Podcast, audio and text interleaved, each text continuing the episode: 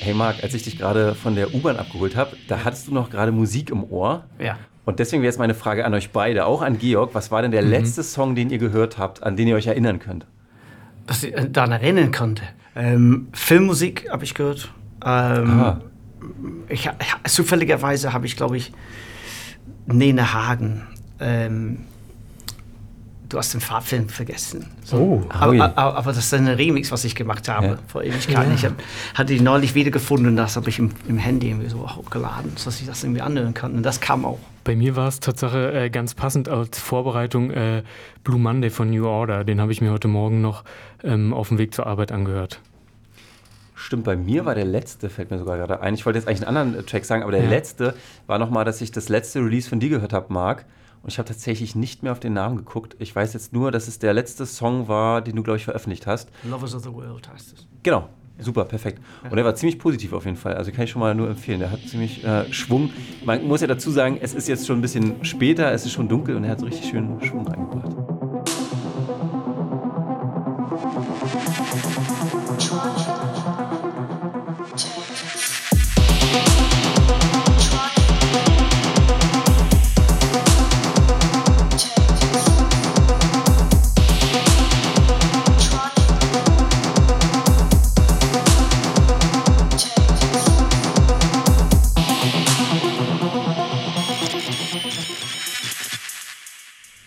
Willkommen, willkommen zurück bei eurem Lieblingspodcast. Wir sind mal wieder zu dritt hier versammelt und ihr könnt euch, wenn das mit der Technik alles klappt, dann könnt ihr uns jetzt auch live in Farbe sehen. Wir winken einmal zu euch.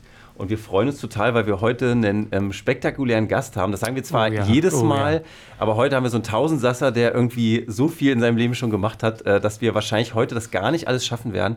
Aber wir versuchen euch einen guten Überblick zu geben. Es, es könnte eine äh, kleine Geschichtsstunde werden hier heute, so ein Ach, bisschen zumindest. Ja. Äh, ein Teil Berlins werden wir ähm, vielleicht gemeinsam nochmal äh, erleben können. Ja, und ich dachte, ich mache jetzt am Anfang noch so ein bisschen Name-Dropping, weil das immer sehr interessant ist. Und zwar unser Gast ist in den 70ern nach Berlin gekommen. Warum man in den 70ern, wo ja auch noch die Mauer gestanden hat, warum man da nach Berlin kommt, das werden wir ganz in Ruhe noch klären. Klingt für mich erstmal kurios, weil ja viele auch vielleicht eher aus Berlin raus wollten oder es versucht haben. So, und dann, er hat die Ärzte ins britische Fernsehen gebracht. Er hat Paul van Dyk entdeckt und die ersten Platten von ihm veröffentlicht. Er hat die toten Hosen nach Ostberlin geschmuggelt. Da bin ich auch schon gespannt drauf, was, äh, was sich dahinter verbirgt. Er hat ähm, das Label MFS, also Masterminded for Success, etabliert. Das hat äh, damals Trance ziemlich groß gemacht. Freunde von ihm haben die Band Joy Division gegründet. Nick Cave war mal sein Mitbewohner und ein sehr guter alter Freund von ihm ist Bernard Sumner von New Order. Also ihr seht schon, da gibt es einiges zu erzählen heute. Ähm, genau, und genau dieser Person werden wir uns widmen. Mark Reeder, schön, dass du da bist. Hallo. Marc, ähm, du hast unter anderem, das wollen wir direkt am Anfang einmal kurz ansprechen und auch als Empfehlung äh, unseren Zuhörern noch mitgeben. Äh, du hast, du bist Teil ähm, eines Podcasts äh, von der ARD, äh, Grenzgänger heißt der, und dort geht es um dein Leben, um all das, was du erlebt hast in Berlin im Zusammenhang mit der Musik. Ähm, es ist ein 13-teiliger Podcast mit noch so ein paar extra Episoden, so ein paar extra Interviews. Und das wollen wir ähm, einfach nur mal hier zum Anfang sagen. Und ich würde gerne mal von dir wissen, Anton hat ja da einige schon angesprochen. Äh, wie war das denn für dich? Du bist ja jemand, da werden wir heute auch drauf eingehen, eher der im Hintergrund immer aktiv war, im Hintergrund von Bands sehr häufig unterwegs war. Ne? Viele Dinge hast du gemacht. Wie gesagt, wir sprechen da noch drüber. Ähm, natürlich hast du auch selbst Musik gemacht, aber du warst tendenziell schon eher eine Person, so ist zumindest mein Eindruck, wenn ich, ja. wenn ich dein Leben gesehen habe, der im Hintergrund war. Wie war das jetzt für dich, doch so recht weit äh, in den Vordergrund zu rücken? Naja, ne, die, diese Pille musste ich aber schon vorher schlucken ja. mit B-Movie. Genau, ja. Den Sound in West-Berlin mit dem Film. Ähm, da musste ich erstmal erstmal vor mir so dastehen und sagen, okay, gut, jetzt kannst du jetzt nicht mehr wegrennen, das geht nicht mehr. ähm, so, so, der Podcast wenigstens, ich muss meine Fresse nicht zeigen. Also, das ist äh, ein bisschen ein kleines Vorteil. Ja, aber ich muss damit durch irgendwie. Und ich denke auch, äh, ich habe gesehen, auch von der Reaktion von den Zuhörern, sowohl auch wie die Zuschauer vom B-Movie, wie sehr meine Geschichte die Leute irgendwie inspiriert. Und das ist genau das, was ich eigentlich erwünsche. Ja? Also auch, das war auch der Ansatz für, für, für den Film in sich. Dass man die Leute ein bisschen zeigt, was man damals gemacht hat und wie man das gemacht hat, um mal ein bisschen die Leute ein bisschen äh, zu inspirieren in, in etwa. Und bei der Podcast ist genau das Gleiche. Mhm. Wir wollen äh, zum Beginn vielleicht ein bisschen chronologisch vorgehen, damit die Zuhörer dich auch besser kennenlernen. Mhm. Ähm, du bist geboren in England, äh, du ja. kommst aus England, in äh, Manchester. Ja. Ähm, in den ja, Ende der 50er Jahre bist du dort geboren. Ähm, und ich würde gerne, dass du uns zum Anfang vielleicht ein bisschen äh, gerne mal erzählen kannst, wie Manchester in deiner Kindheit war wie, als du dort aufgewachsen bist. Was, was war da so die Stimmung? Kannst du uns das ein bisschen beschreiben? Was, wie hast du dort die, die Stimmung auf den Straßen, die Menschen wahrgenommen? Es war sehr düster und sehr verzweifelt eigentlich, meine Kindheit. Ähm, die Leute irgendwie, ich bin irgendwie Ende der 50er Jahre äh, geboren und irgendwie Anfang der 60er Jahre bin ich zur Schule gegangen und da blühte dann gerade so The Beatles, weißt du, so Beatlemania, mhm, Rolling mhm. Stones, diese Art von 60s Musik plötzlich irgendwie so kriegt eine Popgesicht zum ersten Mal. So, ich bin mit der Beginn eigentlich diese ganze Popmusik, wie man das irgendwie mit heute so kenne, damit erstmal aufgewachsen, so mit Beatles und so. Und ähm, die Leute, die eigentlich in unserem Umfeld waren, hatten alle Jobs und es sah eigentlich richtig gut aus. Die 60er Jahre sah richtig so 66, we're buying British und so und es war alles so positiv. Und dann plötzlich haben die Betriebe so entschlossen, es ist uns zu teuer, wir müssen irgendwie outsourcen. Wir müssen unsere Betriebe irgendwie nach Pakistan verschiffen oder nach Hongkong oder sonst wo. Und plötzlich irgendwie waren alle Leute dann irgendwie so arbeitslos. Und so begann das irgendwie so dieser so, so, so Verfall der Gesellschaft so der Verzweiflung der Gesellschaft. Und als ich ein Teenager war, musste ich irgendwie so Schularbeiten bei Kerzenlicht machen, weil wir keinen Strom haben. Nicht, weil wir die Stromrechnung nicht bezahlt haben, nur weil die, die, die, die Elektriker sind auch irgendwie auf Streik gegangen. Solidaritätsstreik mit den Bergarbeitern oder mit dem, mit dem Müllabführleute und so. Und dann stand irgendwie so Tonnen von Müll auf die Straßen, weil die Leute das nicht weggekehrt haben, weil sie gestreikt haben. Überall Betriebe haben überall gestreikt. Tausende von Leuten würden entlasten. Ich hatte einfach ein totales Glück. Ich meine, ich bin in einem so eine Council House Siedlung, so eine Sozialwohnung, mhm. Siedlung irgendwie so aufgewachsen. Und ich hatte Glück, dass ich im Plattenladen gearbeitet habe. Ich habe so einen Teilzeitjob in einem Plattenladen gehabt. Und mein Vater hat auch seinen Job gehabt, weil er am Hafen gearbeitet hat, als Ex-Matrose. Und alle anderen Leute in unserer Straße waren alle arbeitslos, weil alle bei der, Teppichfabrik gearbeitet haben oder irgendwas. Und diese Teppichfabrik ist dann irgendwie geschlossen worden und plötzlich waren 2000 Leute gelassen. Und dann mit keiner so Idee, wie man das irgendwie weitergeht. Und das war überall so in ganz Großbritannien so, nicht nur in Manchester so, war ganz England so. Und das ist natürlich irgendwie so, das färbt auch natürlich auch die musikalische Landschaft auch sehr ein. So am Anfang der 60er ist das alles so Beatles und so happy und, so. und dann, so, dann wird das irgendwie so dunkler, progressiv und dark und so und, und dann hat man auch versucht irgendwie so ein bisschen Licht in dieses Triste zu geben, mit, mit Glitter dass man so ein bisschen, bisschen was Poppiges und so. Dann hast du irgendwelche so ähm, Bauarbeiter in irgendwelche Glitterklamotten irgendwie auf die Bühne gesehen. So Gary Glitter und seine mhm. Truppe. Also das, das sah aus wie die Leute, die auf, auf dem Markt äh, Pantoffel verkauft haben, Waschmittel und so. Und da waren sie halt auf, auf, im Fernsehen. Und es hat irgendwie so dieses schräge Balance zwischen dieser ganz triste, dunkle irgendwie auf einer Seite und dann dieses Glitter auf der anderen. Das war schon so, so meine Kindheit. Und dann kam Punkrock.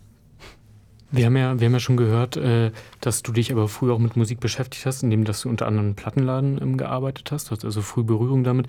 Du hast ja auch in Bands gespielt ähm, und bist dann aber mit 18 Jahren äh, nach Deutschland gefahren. Das erste Mal. Ich glaube nach Berlin sogar, oder? In nee, den Urlaub? Nein, ich bin, ich bin erstmal. Eigentlich hatte ich es ja gar nicht so vor, einen, sich irgendwie nach Deutschland zu fahren. Ja. Äh, das, das ist einfach, äh, hat sich ergeben. Ich habe getrennt und ich war in, in, Belgien, in Frankreich. Erstmal wollte ich einfach nur raus, so aus England für, für äh, ein paar Wochen. Mhm. Aber auch, aus diesen paar Wochen, dann waren ein paar mehr, Wochen mehr, mhm. indem dass ich irgendwie so eine Reise dann nach Deutschland gemacht habe. Ein, ein, ein, Typ hat mich einfach mitgenommen in sein Fahrweg, so ein Student. Und ich habe ihn gefragt, wo fährst du hin? Er meinte so, Köln. Ich meinte, Köln. Köln, wie Köln ist das Wasser? Und er sagt, ja, genau. okay, gut, fahre ich mit. Und dann dachte ich mir, wow, ich komme nach Deutschland. Da kann ich irgendwelche Platten kaufen. Weil in yes. Frankreich, in Belgien und sowas, da gab es nichts, was ich kaufen wollte. Aber in Deutschland gab es Krautrock. Und da, dass ich in, in, im Plattenladen gearbeitet habe, mich sehr früh von Anfang der 70er schon mit Krautrock mich irgendwie äh, infiziert lassen habe, es war sehr schwer, diese Platten zu besorgen. Man hatte, da gab es kein internationales Vertriebsnetz für Schallplatten. Das hast du ab und zu mal irgendwie was gekriegt. Ich habe immer in dieser Wunschlisten immer im Plattenladen immer, immer Faust aufgeschrieben, Kahn und so eine Platten. So wenn du was gekommen, bekommen hast, irgendwie so vielleicht drei Jahre später ist eine Platte irgendwie so in, in, im Laden gelandet. Und als ich dann nach Deutschland fuhr, dachte ich mir so, jetzt hier kann ich einkaufen. Aber ich hatte, und ich hatte auch viele Platten dann gesehen, aber ich hatte nicht genug Platz in meinem Rucksack für alle diese Platten. dachte ich mir, ich muss wiederkommen. Ja. Und dann, das habe ich dann auch getan. Das war dann ähm, 78, wo du, oder bist du dann 78 auf jeden Fall auch nochmal nach Berlin gekommen? Vorher aber. Nee, ich, ich wollte immer nach Berlin, aber Berlin war so weit weg. Ja. Westdeutschland ist eine Sache. Und da, wo irgendwie was los war, war auf, immer auf der West-West-Seite von mhm. Westdeutschland. Weißt So die, die Nähe am Osten kam, die wenige ja, interessant okay. war das irgendwie so.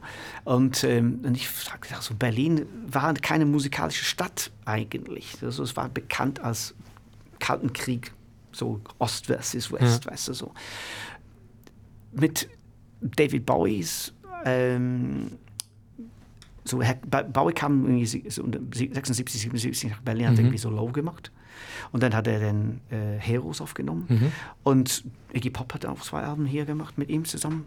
Und das war natürlich, das hat irgendwie so die, die, ein bisschen abgefärbt. Und ich dachte mir so, es gibt bestimmt einen Grund, warum Bowie nach Berlin gefahren ist, um diese Art von Musik zu kreieren, weil das hat er eigentlich in England oder Amerika gar nicht hinkriegen können. Und das hat mich schon irgendwie so Interesse geweckt. Alleine der, Tatsache, dass Bowie hierher war. Ähm, und dachte ich mir, ich muss unbedingt hin und gucken, einfach nur so sehen, wie es ist. Und dann habe ich dann irgendwann 78, im Sommer 78, habe ich das geschafft, äh, nach Berlin zu trampeln. Und dann warst du hier Mal. nie wieder gegangen. Genau, erstmal eigentlich äh, ohne wirklichen Plan und bist dann hier aber geblieben. Ähm, darüber sprechen wir gleich. Und ich würde sagen, wir machen eine kurze erste Pause und ähm, hören einen Musiktrack. Du hast uns Songs mitgebracht. Welchen Track dürfen wir jetzt hören? Ähm, das ist eine meiner ersten Platten, was ich selber gemacht habe. Da dachte ich mir, das muss man, weil wir sind jetzt gerade im Radio. Mhm. Das ist Radio War von Die Unbekannten.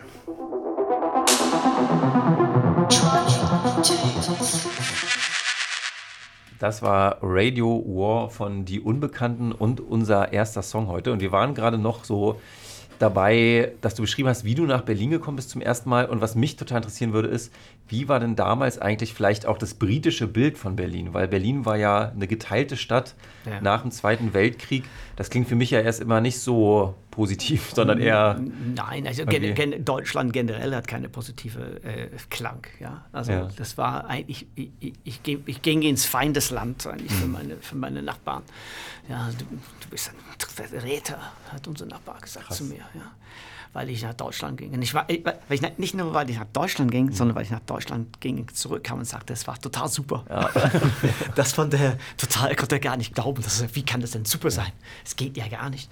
Und Berlin erst recht, irgendwie war kein... Äh, man kannte das nur aus Filmen und man, ich, war, ich wusste gar nicht, was auf mich zukommt. Mhm. Und eigentlich, ich habe eigentlich nur Ruine gewartet. So. Mhm. Und ähm, wir fuhren von der Autobahn irgendwie, ja, direkt am Kuhdamm und dann war es das so Glas und Chrome und Glitter und Glimmer und alles. Und ich dachte, scheiße, das sieht überhaupt nicht aus, wie ich mir das vorgestellt habe. Aber dann sind wir weitergefahren dann in Schöneberg und dann, dann doch, dann sah das dann genauso aus, wie ich mir das gewünscht habe, dann erwartet habe. Also sehr kaputt. Kaputt, bullet-riddled und irgendwie so, ja. so, mit so ganze Kriegsspuren zu sehen, ja. diese so Gaslanterne auf die Straße, mhm. so dieser düster, so. Eigentlich hätte ich mir äh, gewünscht, dass es wie Fritz Langs M. Okay. Ja, ja. so diese M, der Stadt sucht einen Mörder, so, diesem Film. Ja ich habe mich schon gewünscht, dass Berlin genauso aussieht. Dann, dann, dann sah es genauso aus. Deswegen bin ich geblieben. Ja. Aber kannst du das nochmal beschreiben? Was, jetzt, was war jetzt für dich das Besondere dran? Du hast ja schon gesagt, am Kudamm war viel Glitter. Dann hat man aber auch viele Ruinen gesehen, so wie man sich vorgestellt hat. Was war jetzt für dich das Besondere, dass du zurückgekommen bist und deinen Nachbarn erzählt hast? Es war super. In der Zwischenzeit war ich schon eine Weile da gewesen. Mhm. Ich war nicht nur, ich bin nicht gleich nach Berlin und dann irgendwie gleich nach Hause. So war es nicht. Ich war bestimmt irgendwie fast ein, ein Jahr hier schon mhm. oder so, acht Monate oder so. Und ähm, es war alles Mögliche. Die Tatsache, dass Berlin 24 Stunden auf hat. Das war so eine ganz andere Art, von wie, die, wie die Leute mit ähm, Alkohol umgingen hier. In England hat man so eine kurze Zeitfenster, wo du trinken darfst, so ein paar Stunden. Und die Leute bechern so weit wie, wie möglich in diese kurze Zeit ein. Dann sind alle hackedicht und alle dann total gewalttätig. Und in Berlin war das überhaupt nicht der Fall. Da konntest du 24 Stunden rund um die Uhr irgendwann irgendwie ein Bier holen oder sowas mhm. und so und dann irgendwie in Ruhe trinken. Und man hat keine Zeit. Äh, Sperre, wo man irgendwie so schnell aussaufen musste. Deswegen so die Clubs die Bars waren ganz anders. Du bist nicht irgendwie so alle rausgeschmissen worden zur gleichen mhm. Zeit. Gerade wo du dein letzte äh, Bier irgendwie in der Hand hast, irgendwie musst du jetzt gehen, irgendwie oder was. Dann saufen einfach runterkippen, sondern jeder kann gehen, wenn er will. Mhm. Jeder kann irgendwie aufhören und woanders hingehen, wie er will. Und das war ein ganz anderer sehr befreiendes Gefühl, weil man war nicht unter diesem Zwang. Und die Clubs waren sehr locker, die waren auf ganz lange. So in England waren die Clubs immer um zwei zu. Mhm. So hier waren die auf bis die, in die Puppen. Und das hat irgendwie so eine ganz andere Wirkung. Auch die, wie die Musik, die Art von Musik, auch die Art von, wie die Leute Musik gemacht haben und so. Später, am mhm. Anfang der 80er, ähm, war eine ganz andere, so eine Art befreiendes Gefühl, weil es war Musik, die äh, nicht irgendwie zwangsweise versucht haben, so einen Pop-Hit zu schreiben oder so. Das, die Leute haben einfach nur, einfach nur so sich ausgedruckt musikalisch mhm. in irgendeiner Form. Egal was es war, es war auch keine, war kein Konstrukt, es hatte keine so herkömmliche Vers, Chorus, Break, Vers, Chorus, Pop-Song-Feeling. Ne? Das war einfach nur so denken und spielen und mal sehen, was daraus kommt. Und das war für mich so sehr befreiend. Ich fand das so, so was wie so wirklich liberating am mhm. Ende. Ja. War das auch ein bisschen, äh, ich habe in einem, Text gelesen, der über dich geschrieben wurde, ähm, da stand drin, du warst, du wurdest Punk, weil du gegen einen Stillstand warst. Ein Stillstand, den du irgendwie in äh, Manchester erlebt hast. War das dann genau der Grund, dieses, dass hier alles, sage ich mal, salopp gesagt, ohne Regeln passierte? Na, es ist so, dass wir, wir haben eine stagnierende musikalische Landschaft gehabt in Manchester. Mhm. So, ganz, ganz Großbritannien eigentlich. Nachdem dass man, man, diese progressive Phase hatte, irgendwie Anfang der 70er, mit so Bands wie Black Sabbath und mhm. Deep Purple und Led Zeppelin und so. Diese Phase so dann begann uninteressant zu sein weil die Leute am Anfang waren alle keine richtigen Profis natürlich. Also wir haben schon zwar in Bands gespielt und so weiter, aber das war nicht so wie dann später, wo die alle richtig musizieren müsste. Mhm. Dann hast du Band so, so, der frühere Pink Floyd aus den 60er, die war sehr experimentell und total so schräg und so. Dann wird das irgendwie so immer näher an Popmusik irgendwie so angelehnt, bis Dark Side of the Moon. Dann plötzlich mhm. wird das irgendwie so richtig poppig so. Äh, da begann dann auch diese Zusammenmischung zwischen so Glitter, Dark Side of the Moon wird immer sehr mehr, immer mehr, ein bisschen mehr kommerzieller und so verkaufsträchtig, dass man das in Amerika verkaufen kann. Da begann es irgendwie so sich zu stagnieren. Die Bands wie Yes oder Genesis, wo die Leute mhm. alle so perfekte Musiker sind und können richtig so gut spielen. Also das Unperfekte so, so, das in Berlin, war, das, das war, irgendwie äh, öde. Weißt du, okay. Triple-Album von Yes so jede Seite 20 Minuten gedudle, wer interessiert sich das? Ich konnte mir überhaupt nicht damit identifizieren mehr. Und dann kam The Damned mit New Rose und es war zwei Minuten, bam, und vorbei. Das war einfach so, wow, was ist das? Du hast, du hast vorhin ja schon äh, David Bowie angesprochen, der in Berlin war, hier ähm, auch Musik gemacht hat, einige Zeit gelebt hat. Ähm, wir konnten auch in dem Podcast hören, dass du äh, mal in David Bowies ähm, Wohnung warst, in ja, seiner war Berliner Wohnung, wo er dann aber, glaube ich, gar nicht mehr hin zurückgekommen ist. Ja. Du warst da, weil ein Freund von dir, der musste nee. sich um irgendwas kümmern. Genau, genau. Erzähl mal, was war das für eine Wohnung? Also so Avis Davis hieß der, der war der Gitarrist von Joy Rider mhm. also aus ihrer Band. Hat auch seine eigene Band, hat auch eigene Platten gemacht. Aber der war Amerikaner und er war hier angesessen und Iggy Pop war sein Freund. Und er hat in Iggys Wohnung gewohnt. Ja, okay. Und er musste David Bowies Gummipflanze oder was irgendwie so aufgießen, so einmal die Woche. Und ich war bei ihm und er meinte, so, ja komm, wir, wir gehen zu Bowie, in Bowies Wohnung. Und ich habe mir irgendwie so eine super Designerwohnung gewartet von David Bowie. Und so, so, total stylisch und so. Und ich kam da rein und ich dachte, wow, krass, das sieht aus wie eine richtige normale Arbeiterklasse-Wohnung. Das ist so, so ganz billige Auslegeware auf dem Teppich irgendwie auslegen, gelegen. Und diese Tapete, was da hatte, sind irgendwie von Anfang der 70er. Es war wie, ein mhm. bisschen so wie wenn Clockwork Orange Tapete, wenn ich mal so sage. Es, da, Tapete in, in, in Bowies Wohnung war so kleine kupferfarbene so Pflanzen, so, so, so eine ganz billige Tapete gewesen. Und, und ich dachte, wow, das, er hat die Wohnung genauso gelassen, wie er das gefunden hat, wie er das bekommen hat. Edgar Fröse hat ihm diese Wohnung besorgt. Und er meinte so, ja, kannst du das groß genug für die Familie, also er war da mit seinem Sohn, Sohn Duncan und seiner Frau Angie und Corinne, seine Managerin, ja, also seine Miss, Miss Fixit irgendwie so. Und die haben alle zusammen in dieser Wohnung gewohnt. Und das einzige Zimmer, was er dann irgendwie so halbwegs ein bisschen erneuert hat, war seine Küche. Ja, aber der hat da, glaube ich, noch nie irgendwas gekocht.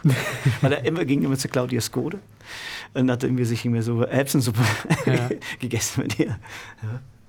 Aber es war schon interessant zu sehen. Ich habe mir eigentlich, eigentlich irgendwie, das hat mir so die Realität ein bisschen mhm. auf meine Füße auf den, auf den Boden gebracht. Also, ja.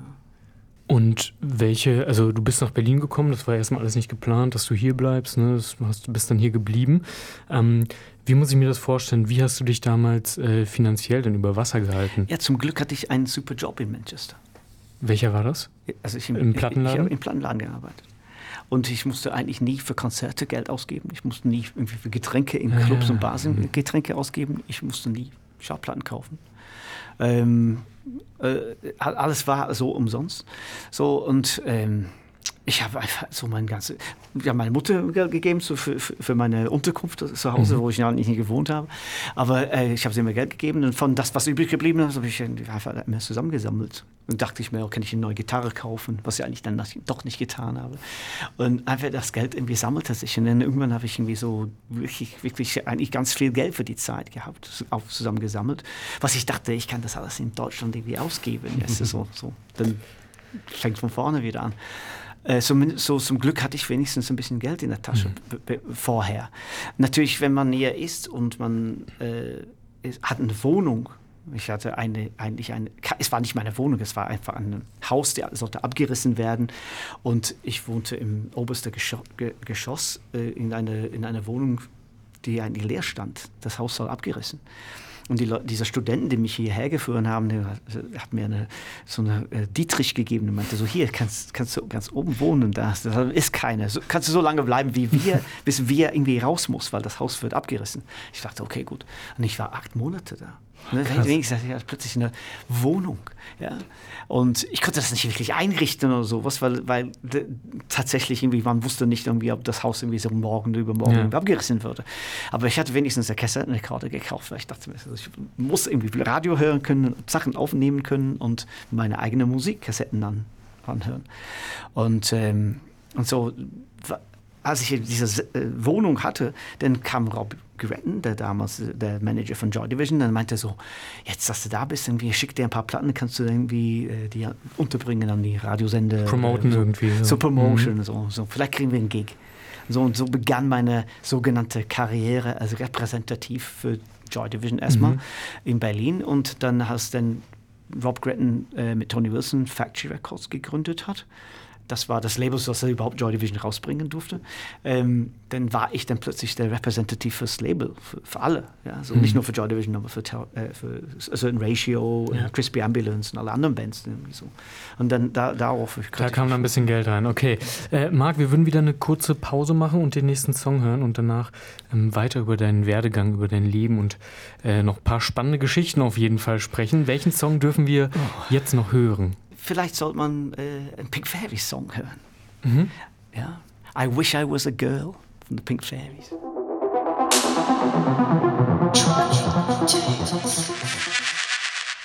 I Wish I Was a Girl von Pink Fairy haben wir gerade gehört. Pink Fairies, ja. Pink Fairies, genau. Und wir sind immer noch mit Mark Reeder äh, zusammen im Podcast. und haben gerade angefangen, so richtig viel über Berlin zu sprechen. Ähm, das habe ich gerade schon so im Off so ein bisschen gesagt. Das ist für Georg und mich halt auch interessant. Wir sind nämlich beide Berliner, aber haben das ja alles nicht mitbekommen. Es wurde uns ja auch quasi nur erzählt. Ähm, ja, und ich hoffe, ähm, es hören ein paar Leute aus Berlin zu und ihr könnt auch noch vieles lernen über eure eigene Stadt. Wir machen jetzt aber erstmal weiter. Ja. Und du hattest gerade angefangen zu erzählen, wie du gleich von deinen Kontakten aus Großbritannien dafür missbraucht wurdest, sage ich mal, gleich Werbung zu machen und an die Radiostationen zu gehen und ähm, die Bands bekannt zu machen. Wie ist es von da aus denn weitergegangen? Weil das war ja dann eine Zeit lang auch irgendwie, was du ganz oft gemacht hast. Ne? Das haben wir ja im Intro schon so ein bisschen auch gesagt, dass du sehr viele Bands irgendwie vermittelt hast oder versucht hast, die größer zu machen oder auch größer gemacht hast. Wie ging es von da aus so weiter? Ja, das, erst, das erste war irgendwie Joy Division nach Berlin zu bringen. Ian Curtis wollte unbedingt Berlin von der, äh, eigentlich er wollte eigentlich Berlin sehen von der anderen Seite der Mauer. Mhm. Er wollte das Brandenburger Tor sehen von der anderen Seite.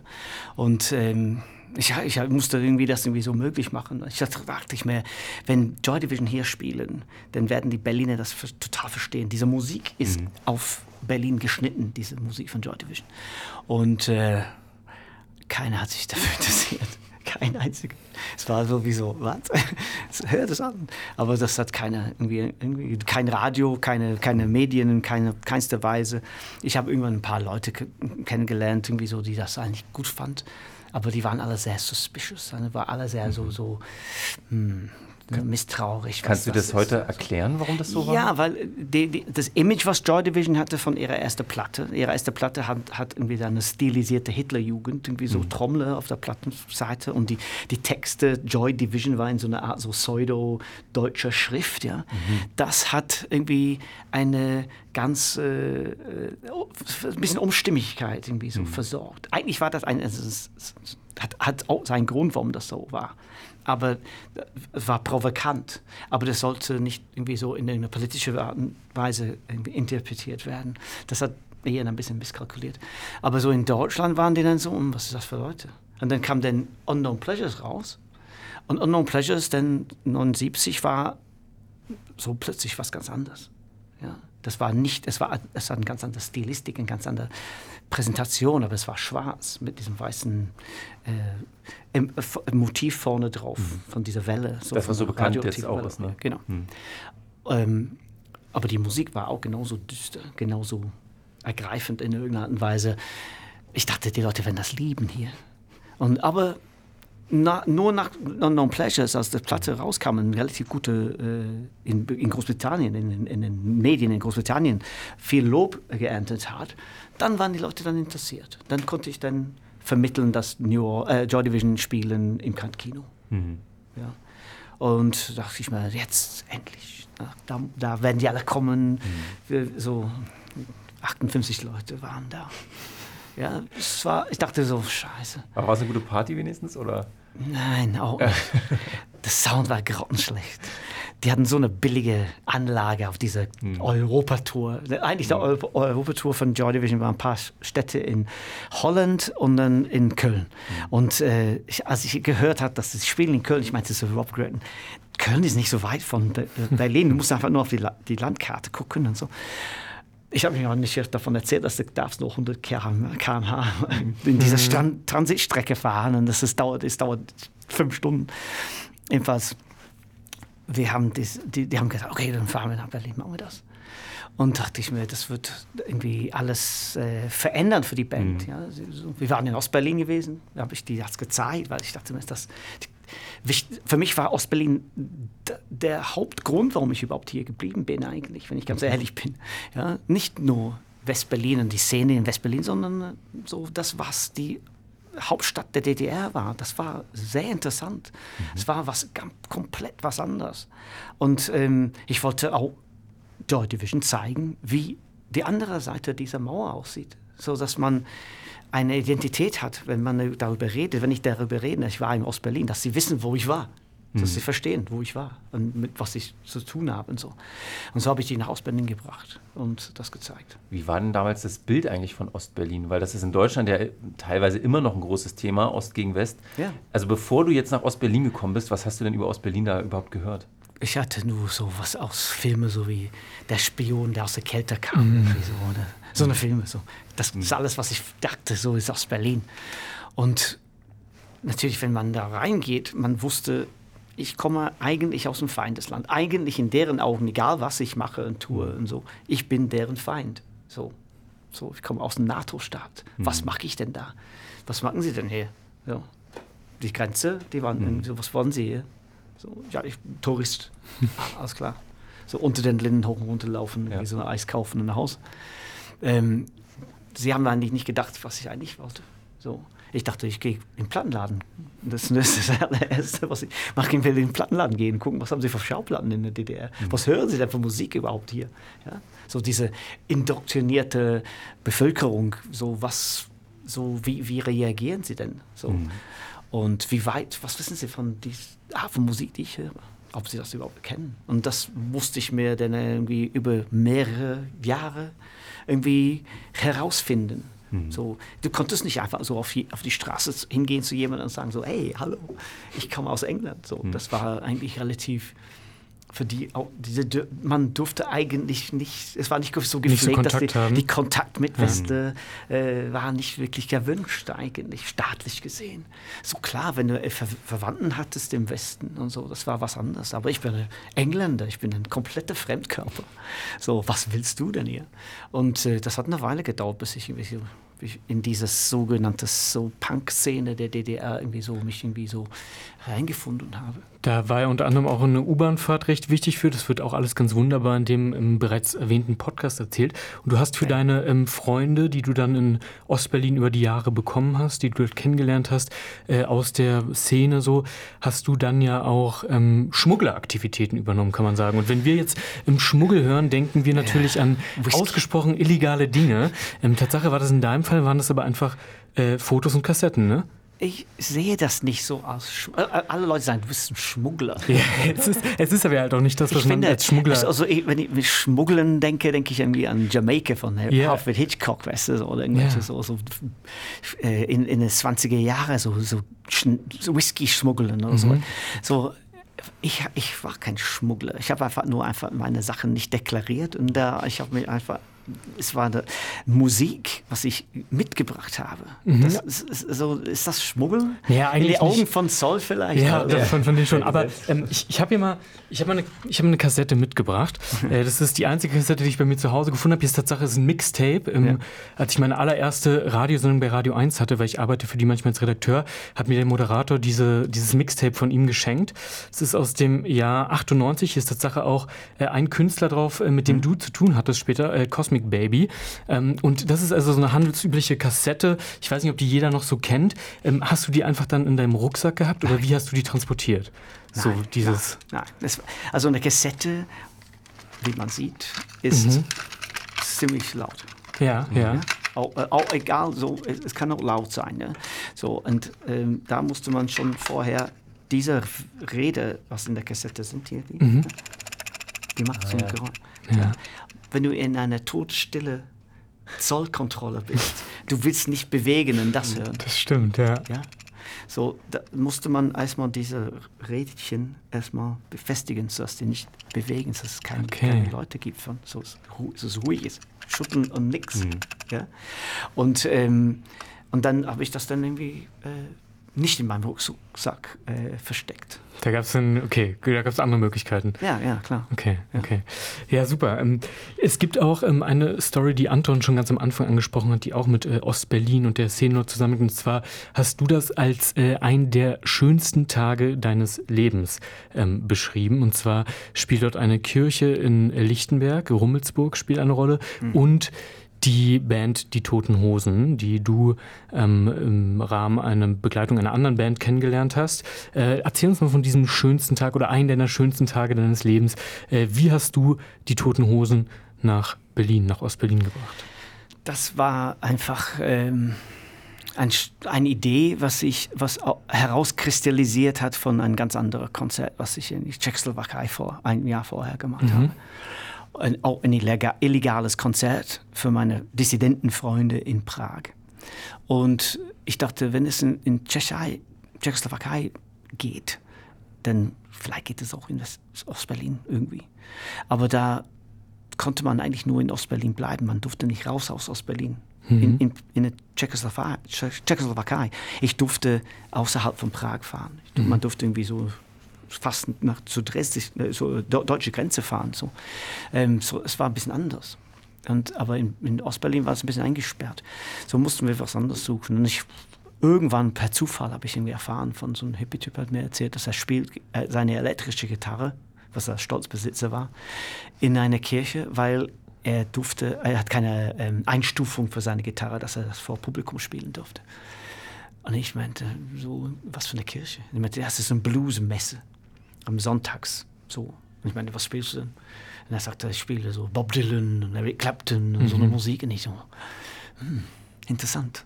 So, er spielt keine DDR-Musik, sondern er spielt so Wessi-Musik. Und dachte ich mir so, hm, wo, wo, ist denn diese Kirche? Und er sagt, ja, es ist in Hummelsburg und hat mir die Adresse aufgeschrieben. Und dann bin ich dann zu diesem Pfarrer hingefahren und habe ich ihm gefragt, wie, ob das möglich wäre, wenn ich ein Gig in der Kirche spielen kann.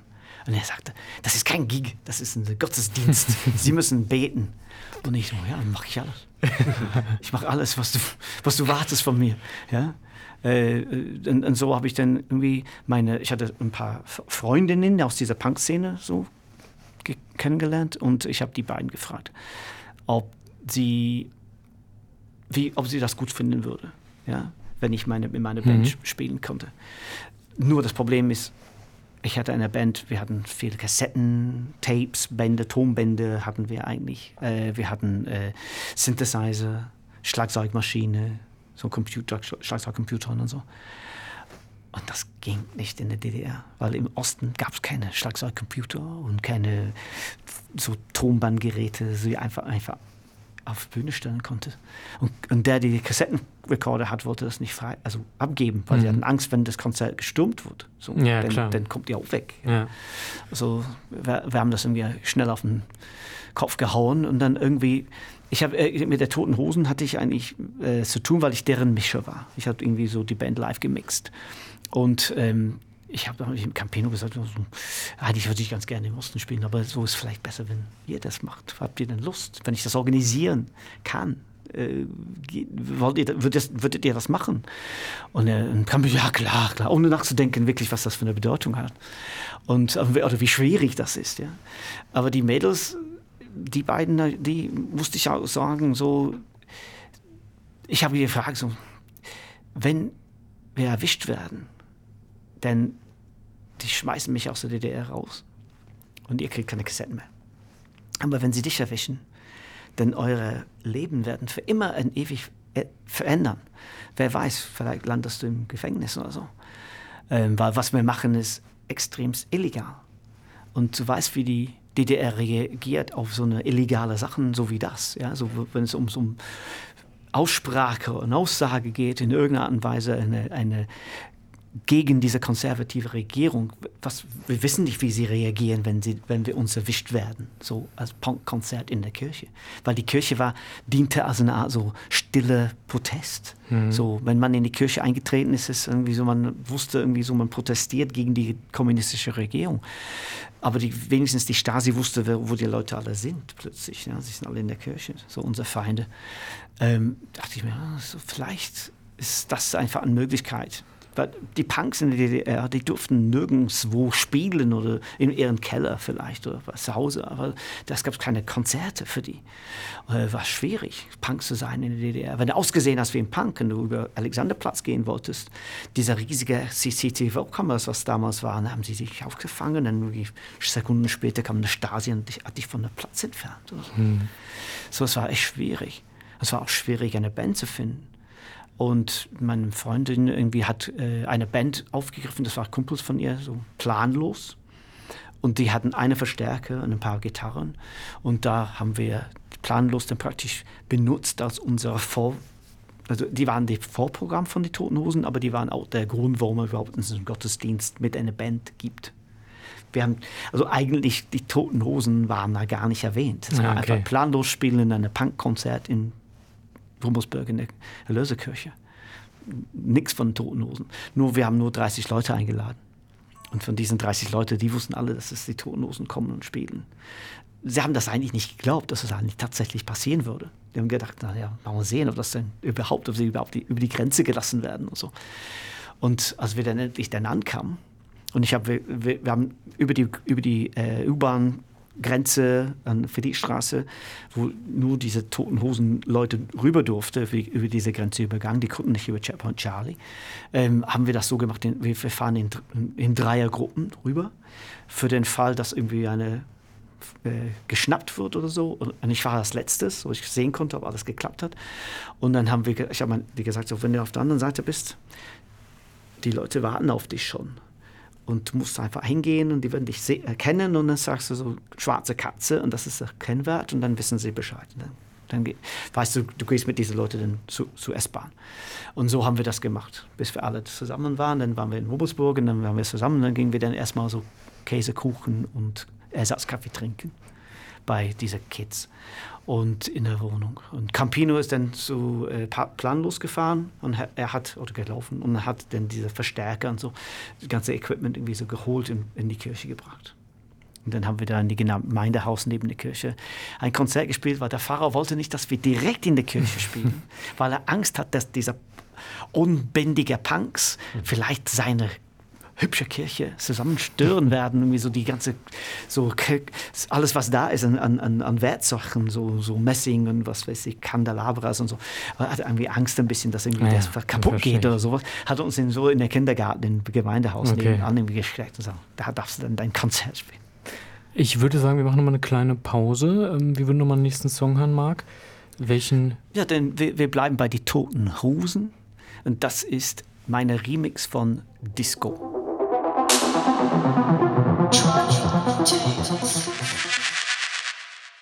Das waren die Toten Hosen mit Disco in der Version von Mark Reeder.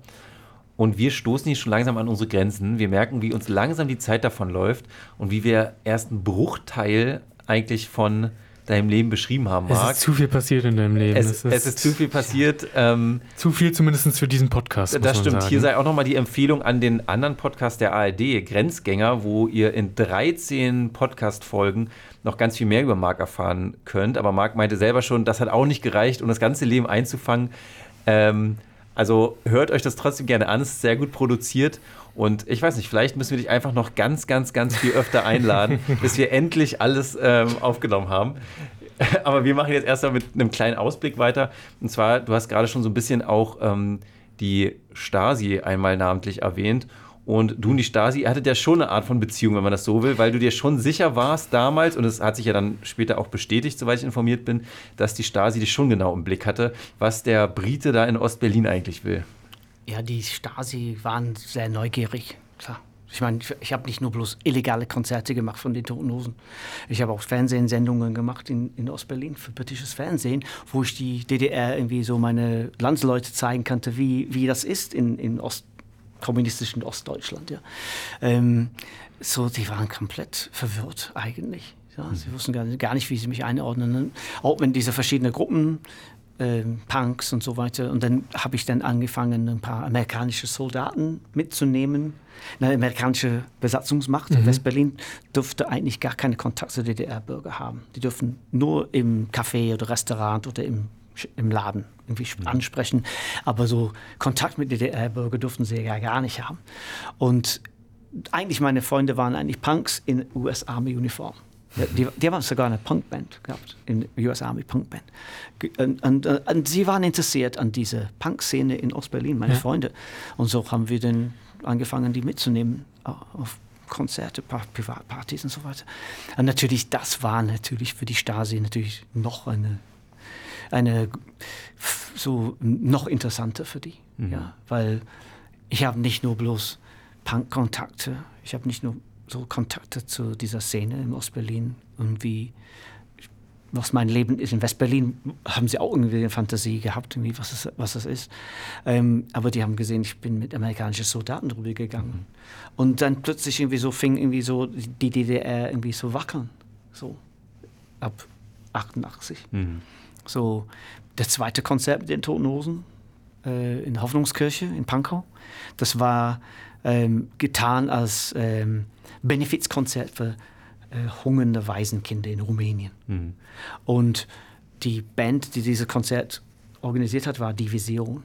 Und Die Vision war, war äh, der, dann der Vorband von Die Toten Hosen.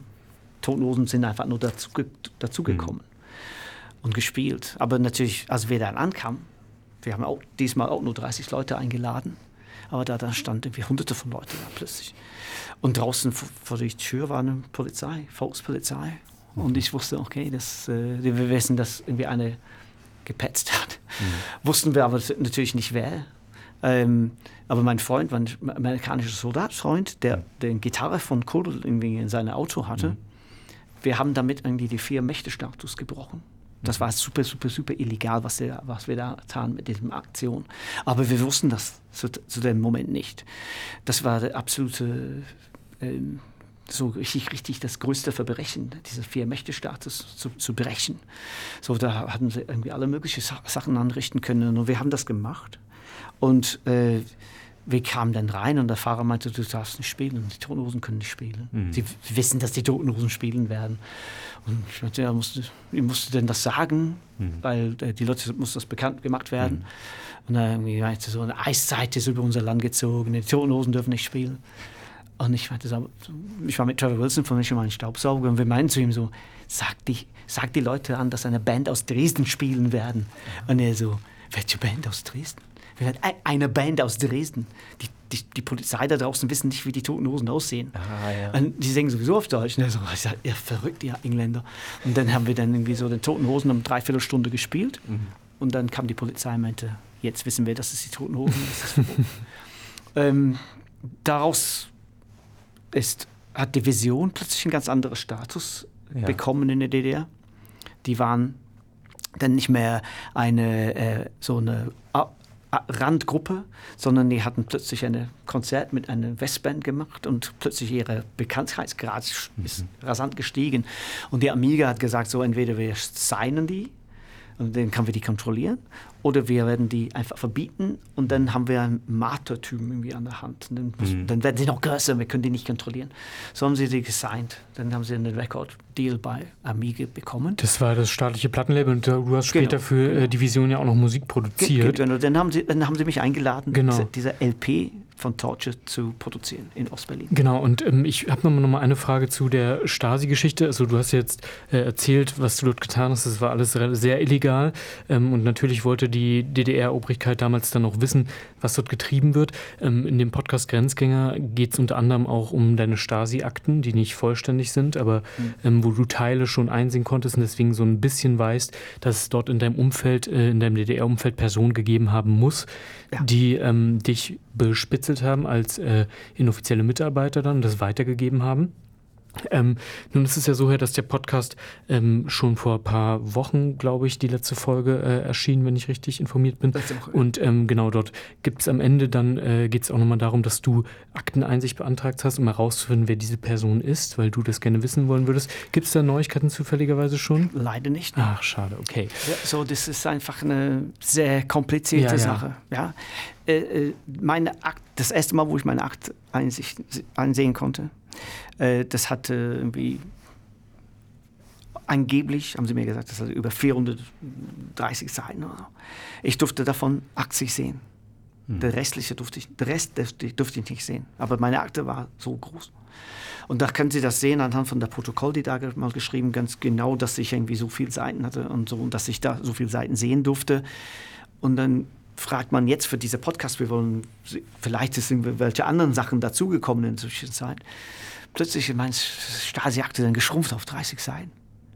Und dann die Sophia durfte irgendwie 20 Seiten sehen und so. Und dachte, Obwohl so, du schon 80 so, gesehen hast? Ey, das geht, das geht ja. nicht. Ich habe eine Beschwerde geschrieben und meinte so, wo sind die restlichen?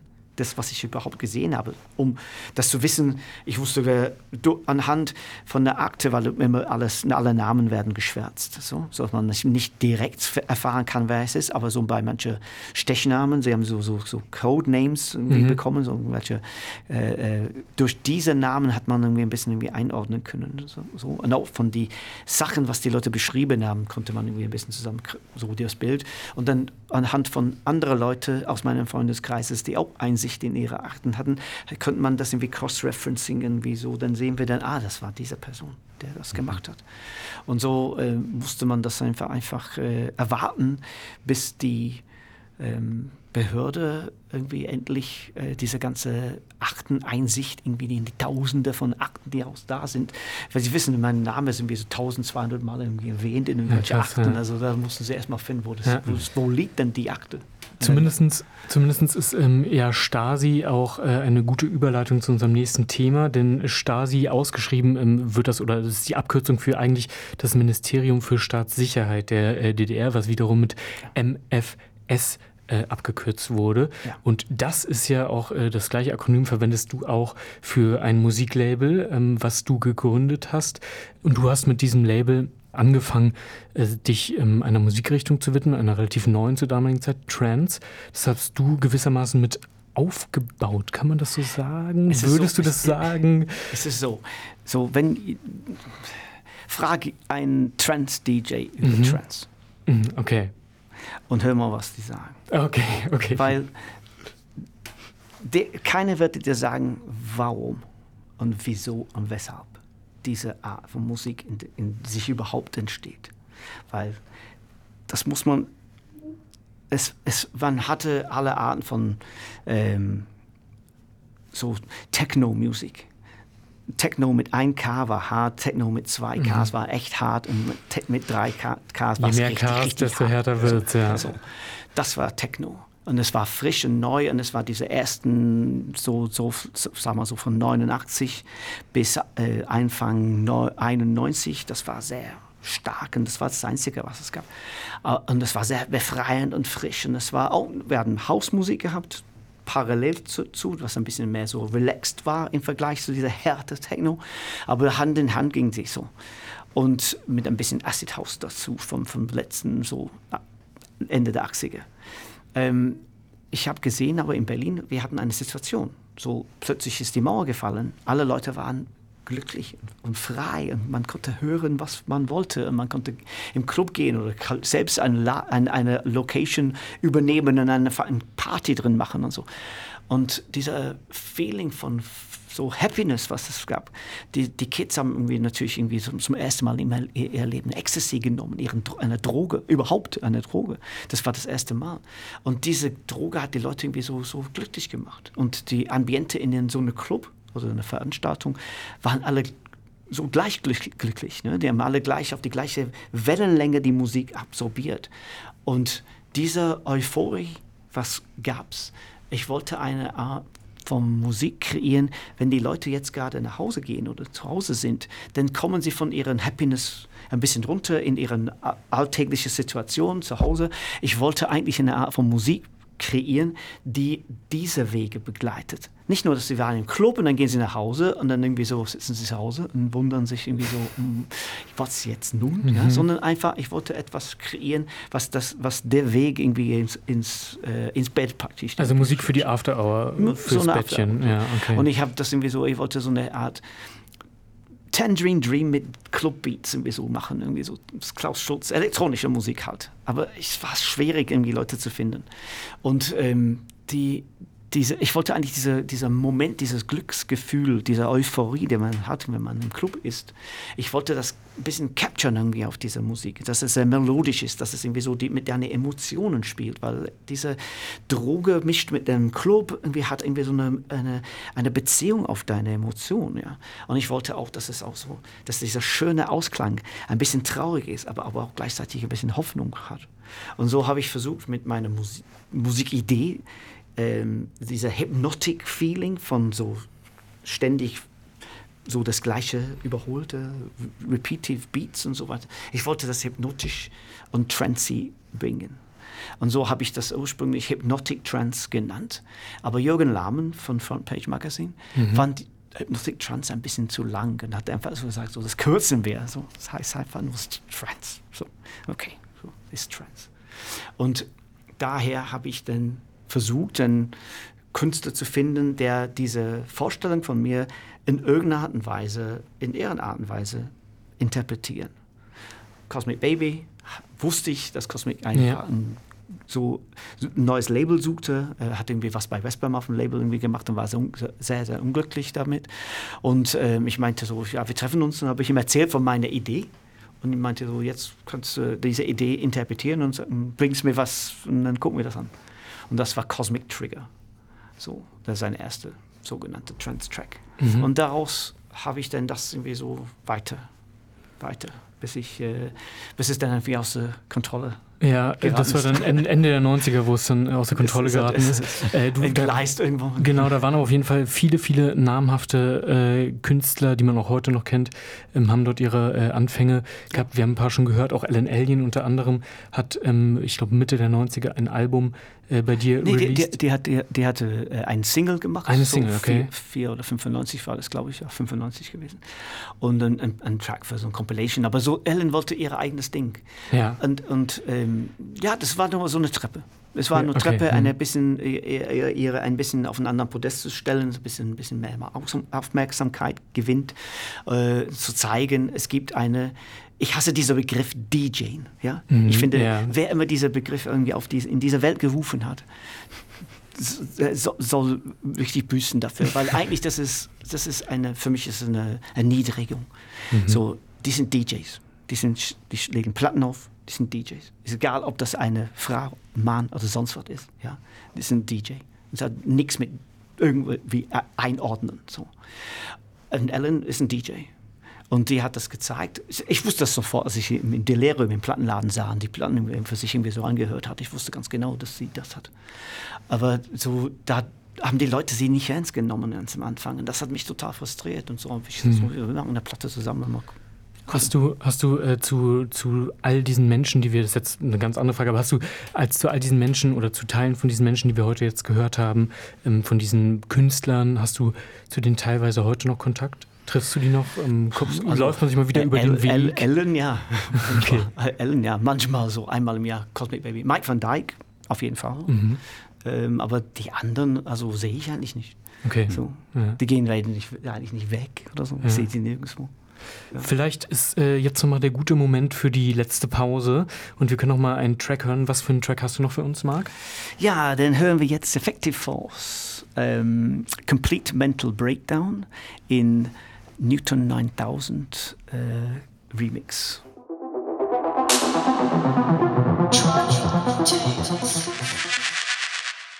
Das war ein Remix von Complete Mental Breakdown von Effective Force. Und wir neigen uns hier schon langsam dem Ende. Wir überziehen ganz schön, merken wir gerade. Mhm. Das heißt, wir müssen jetzt so ein bisschen ähm, aufs Gaspedal drücken.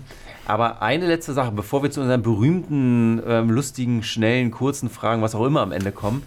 Ähm, Du wolltest uns nochmal erklären, was es mit diesen Namen auf sich hat. Zum einen bei MFS haben wir es ja schon so ein bisschen angekündigt, aber auch zu Trans wolltest du es, glaube ich, erklären. Zu, ne? zu Trans, ja, genau. So, weil, weil ich, ich wollte eigentlich, eigentlich dieser Feeling, was man hatte zu der Zeit, mhm. wollte ich das irgendwie in der, in der Musik irgendwie einbauen. Aber auch, das war wichtig, irgendwie diese, diese Balance zwischen die zwei Sachen, zwischen äh, Techno und Trance, so, so, dass man eine Balance hat, weil das alles hat irgendwie so irgendwie Ausgleich. Mhm. Ausgleich. Kann nicht nur eine Sache sein. Und ich wollte eigentlich für die Leute, die eigentlich nicht diese ganz harte Techno-Musik hören oder überhaupt nicht verstanden, ich wollte, dass die Leute das irgendwie so ein bisschen mehr äh, Akzeptanz findet in irgendeiner Art und Weise. Und ich habe das bemerkt, dass meine Freunde in England mit Techno gar nichts verstehen. Sie verstehen ja Bahnhof, weil sie keine Mauerfall hatten. Die hatten mhm. keine plötzliche Befreiung von Tausenden von Jugendlichen, die eigentlich nur weggehen wollten. Das mhm. hatten wir in England nicht. So, und sonst wo anders nicht. Und ich wollte eigentlich irgendwie so dieser Techno-Feeling, was man aus Detroit hat, ja, mhm. ähm, plötzlich dass es in Berlin irgendwie so phänomenal war, und auch in, in, in Westdeutschland und so. Äh, das haben wir eigentlich woanders nicht. Und ich dachte, wir müssen das in irgendeiner Art und Weise musikalisch irgendwie zusammenbinden können, so, so dass man einfach das, was die Leute kennen und ist herkömmlich, mhm. in, in diese Musik ein, wie, irgendwie einbauen. Ich würde vorschlagen, wir kommen äh, jetzt zu den, zu den schnellen Fragen. Ähm, wie Anton schon meinte, haben wir ganz schön überzogen. Man hört das auch ein bisschen ähm, im Hintergrund. Vielleicht hört ihr das äh, im Radio oder im Podcast auch. Hier summt irgendwie der Computer. Das ist der Computer mhm. im Studio. Ich weiß nicht genau wieso, aber. Der will auch schon Feierabend Der will auch wahrscheinlich schon Feierabend machen. Deswegen, ähm, Marc, wir kommen zum Abschluss. Wir haben ein paar Fragen für dich. Ja. Fragen, die nicht unbedingt was mit deiner Person zu tun haben, einfach relativ wilde Fragen. Und du darfst sie sehr gerne, wenn du willst, schnell beantworten. Wenn du aber sagst, ah, ich brauche ein bisschen mehr Zeit, um diese zu beantworten, kannst du dir diese Zeit auch nehmen. Manche sind oberflächlich, manche sind tiefgründig, okay, genau. die meisten sind oberflächlich. Richtig, ähm, ich würde einfach mal äh, reinstarten, Anton, wenn das okay ist. Ja. Marc, du hast ja äh, dein ganzes Leben lang irgendwie mit Platten zu tun gehabt, mit Musik. Wie groß ist deine Plattensammlung heute? Hast du viele? Kannst du das sagen? Keine Ahnung. Ich Keine zähle Ahnung. meine Platten nicht. Also ich höre die nur einfach an. Ich zähle nicht, wie viele Platten ich habe. Habe ich noch nie gemacht. Also, also, es interessiert mich nicht, wie viele Platten ich habe. Okay, ja. Wert ist, was, was in, in dieser Sammlung ist. Das ist mir wichtig. Hm. Welches deutsche Essen magst du am meisten und welches hast du am meisten? Welche deutsche Essen ich ja. esse am meisten? Ähm, Brot und Wasser. der Klassiker. So der Gulag-Menü. Bei uns gab es früher auch immer Brot mit Stulle äh, als Klassiker, was ja eigentlich Brot mit Brot bedeutet, aber das war bei uns immer Klassiker für Abendbrot. So, so Brot, ja. So, das, das liebe ich am meisten. Und ich hasse am meisten irgendwie so deutsche Croissants, die wie nach Gummi schmecken. Oh. was machst du an einem freien Tag? Das würde ich gerne wissen. Du hast nie freie Tage? Ich habe nie frei. okay. Ich, ich, ich, bin 1978 in Urlaub gefahren und ich bin immer noch in Urlaub. Ah, sehr schön. Ja, das ist gut. So, ich, in meinem Leben habe ich in diese freien Tagen gemacht. Ja. Was ist dein größtes Talent? Wahrscheinlich quatschen. ähm, was würdest du sagen, ist dein Lieblingsort heute in Berlin? Mein Lieblingsort ist äh, mein so eigentlich meine Sause, aber äh, das, das, das, zählt nicht. Ähm, mein Studio. Wärst du ohne die Musik heute noch in Manchester? Wahrscheinlich, ja. Was würdest du deinem 18-jährigen Ich heute raten mit dem heutigen Wissen? Don't give up. Also, ähm, ich würde meine 18-jährige selbst sagen: äh, ja, fahr nach Berlin. Okay. Gehst du noch feiern eigentlich? Ich gehe ja. Und wo gehst du da so hin? Ach, ich habe keine, keine feste Club, wo ich immer hingehe, jede Wochenende wie früher, weil jetzt ist es äh, ein ganz anderes, ganz anderes Angebot, was die Stadt anzubieten hat. Aber ich gehe sehr, sehr oft im Tresor und Kraftwerk eigentlich. Mhm. So, wenn ich sage, welche Club ich gehe am meisten, dann ist es da. Ja. Das ist meine Zuhause. Was war der seltsamste Ort, wo du je warst?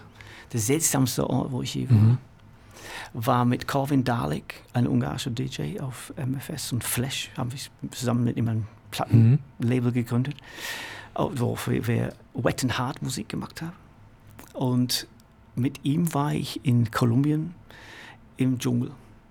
Und wir sind mit einem Privatflugzeug abgeholt worden von Medellin Flughafen und geflogen in eine Dschungel Landing Strip für also richtig nur, nur so zwiespältige Menschen, ja.